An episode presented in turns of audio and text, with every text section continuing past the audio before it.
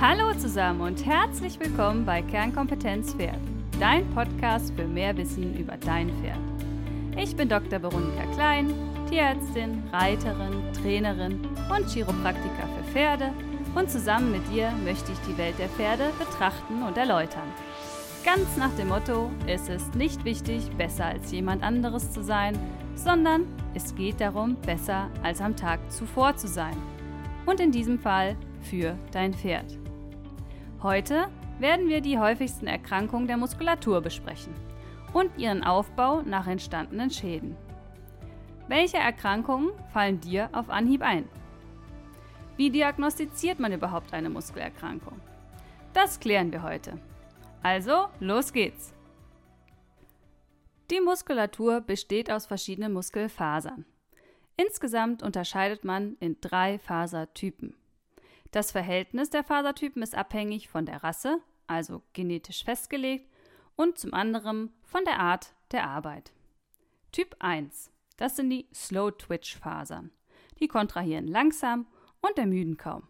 Die sind also für die Langstreckenläufer. Sprich bei unseren Pferden die Distanz- und Vielseitigkeitspferde sowie Kaltblüter. Die sind also für die Ausdauer zuständig.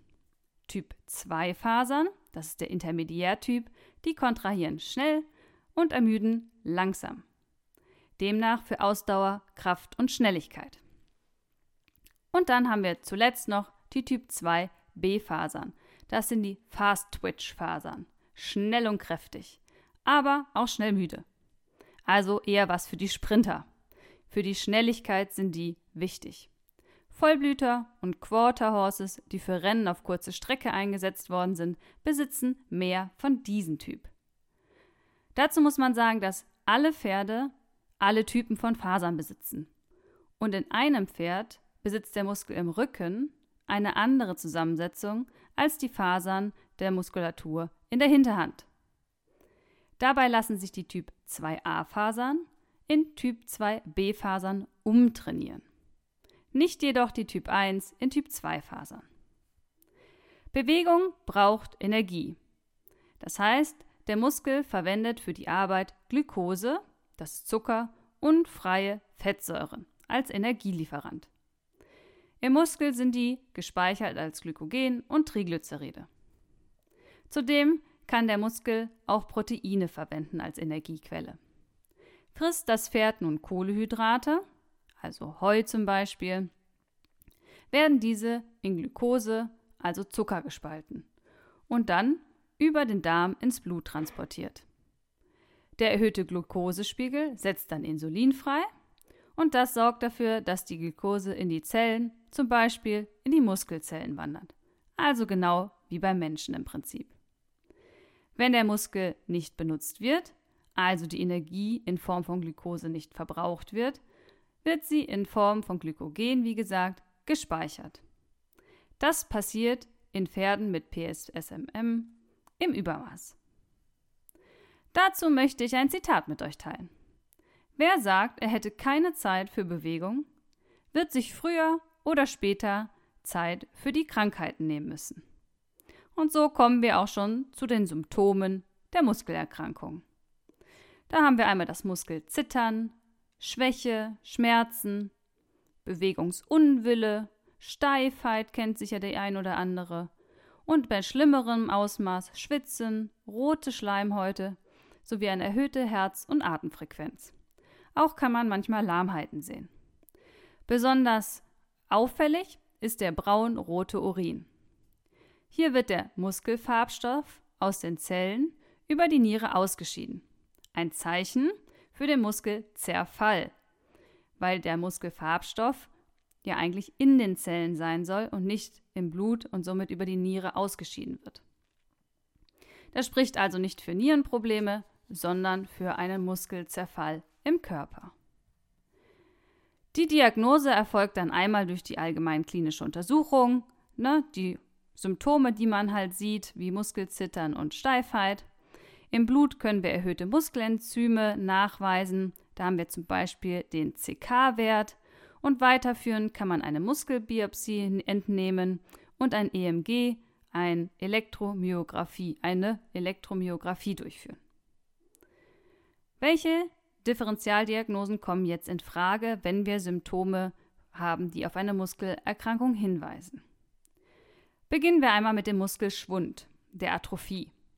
Die kann generalisiert sein, das bedeutet, es betrifft den ganzen Körper. Auslöser können unzureichende Ernährung, Bewegungsmangel und auch hohes Alter sein. Muskelschwund lokal meint an einer Stelle.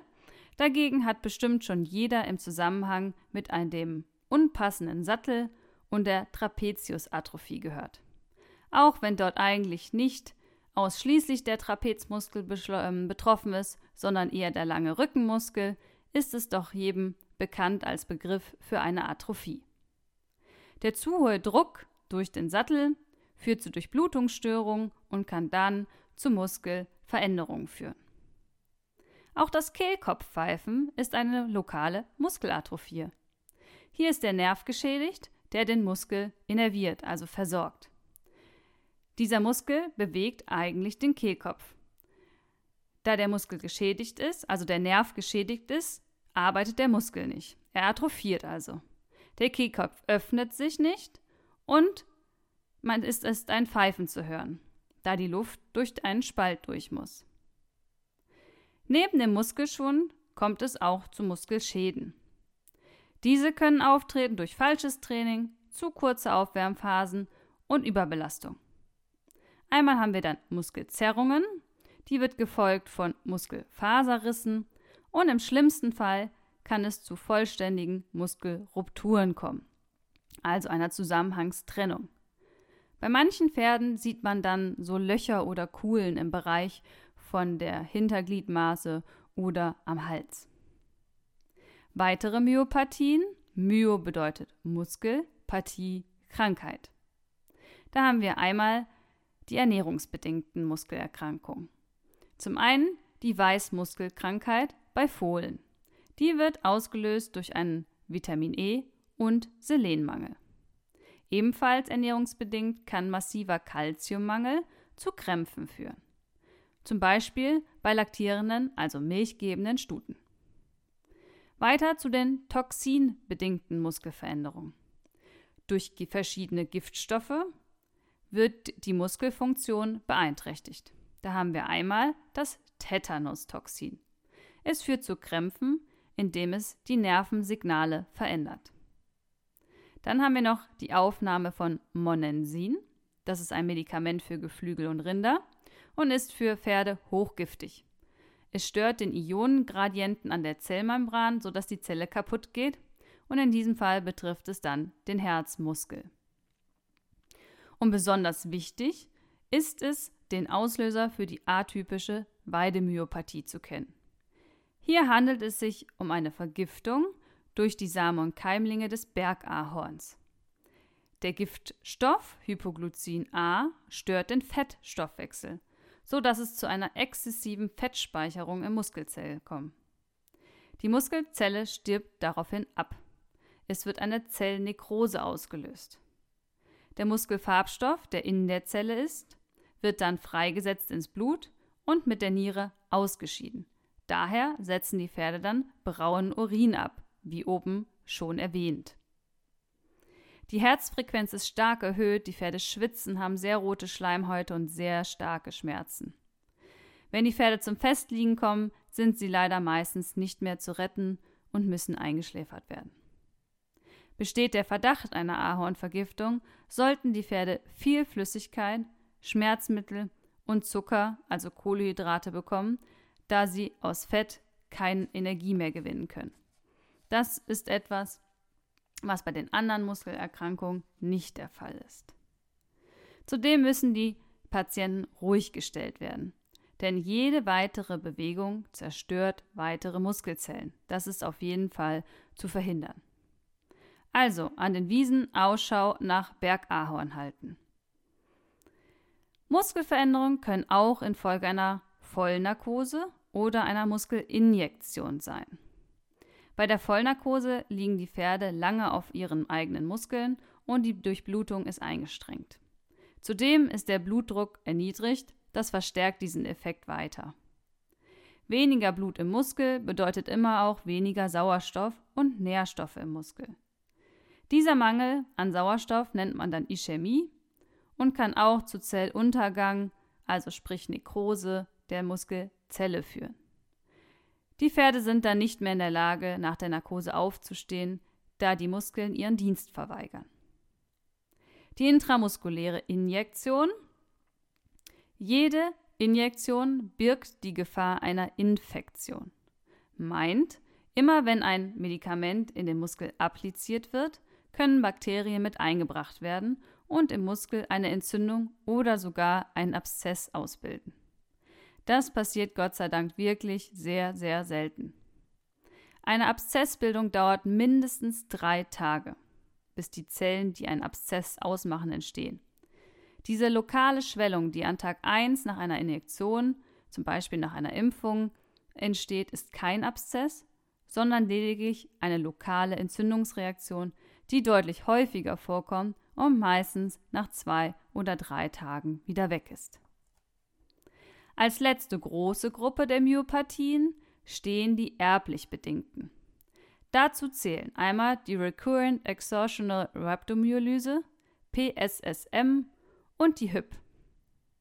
Bei der Recurrent Exhaustional Rhabdomyolyse, kurz RER e oder einfacher Lumbago, Kreuzverschlag oder belastungsinduzierte Myopathie genannt, ist der Calciumstoffwechsel gestört. Die Pferde zeigen immer wiederkehrende Steifheit, Muskelschmerzen und Bewegungsunwille. Im Blut sind die Muskelenzyme erhöht. Pferde mit dieser Erkrankung sollten Stress vermeiden, da Stress die Erkrankung triggert. Kontinuierliche Bewegung und eine spezielle Diät helfen. Bei PSSM ist der Kohlehydratstoffwechsel gestört.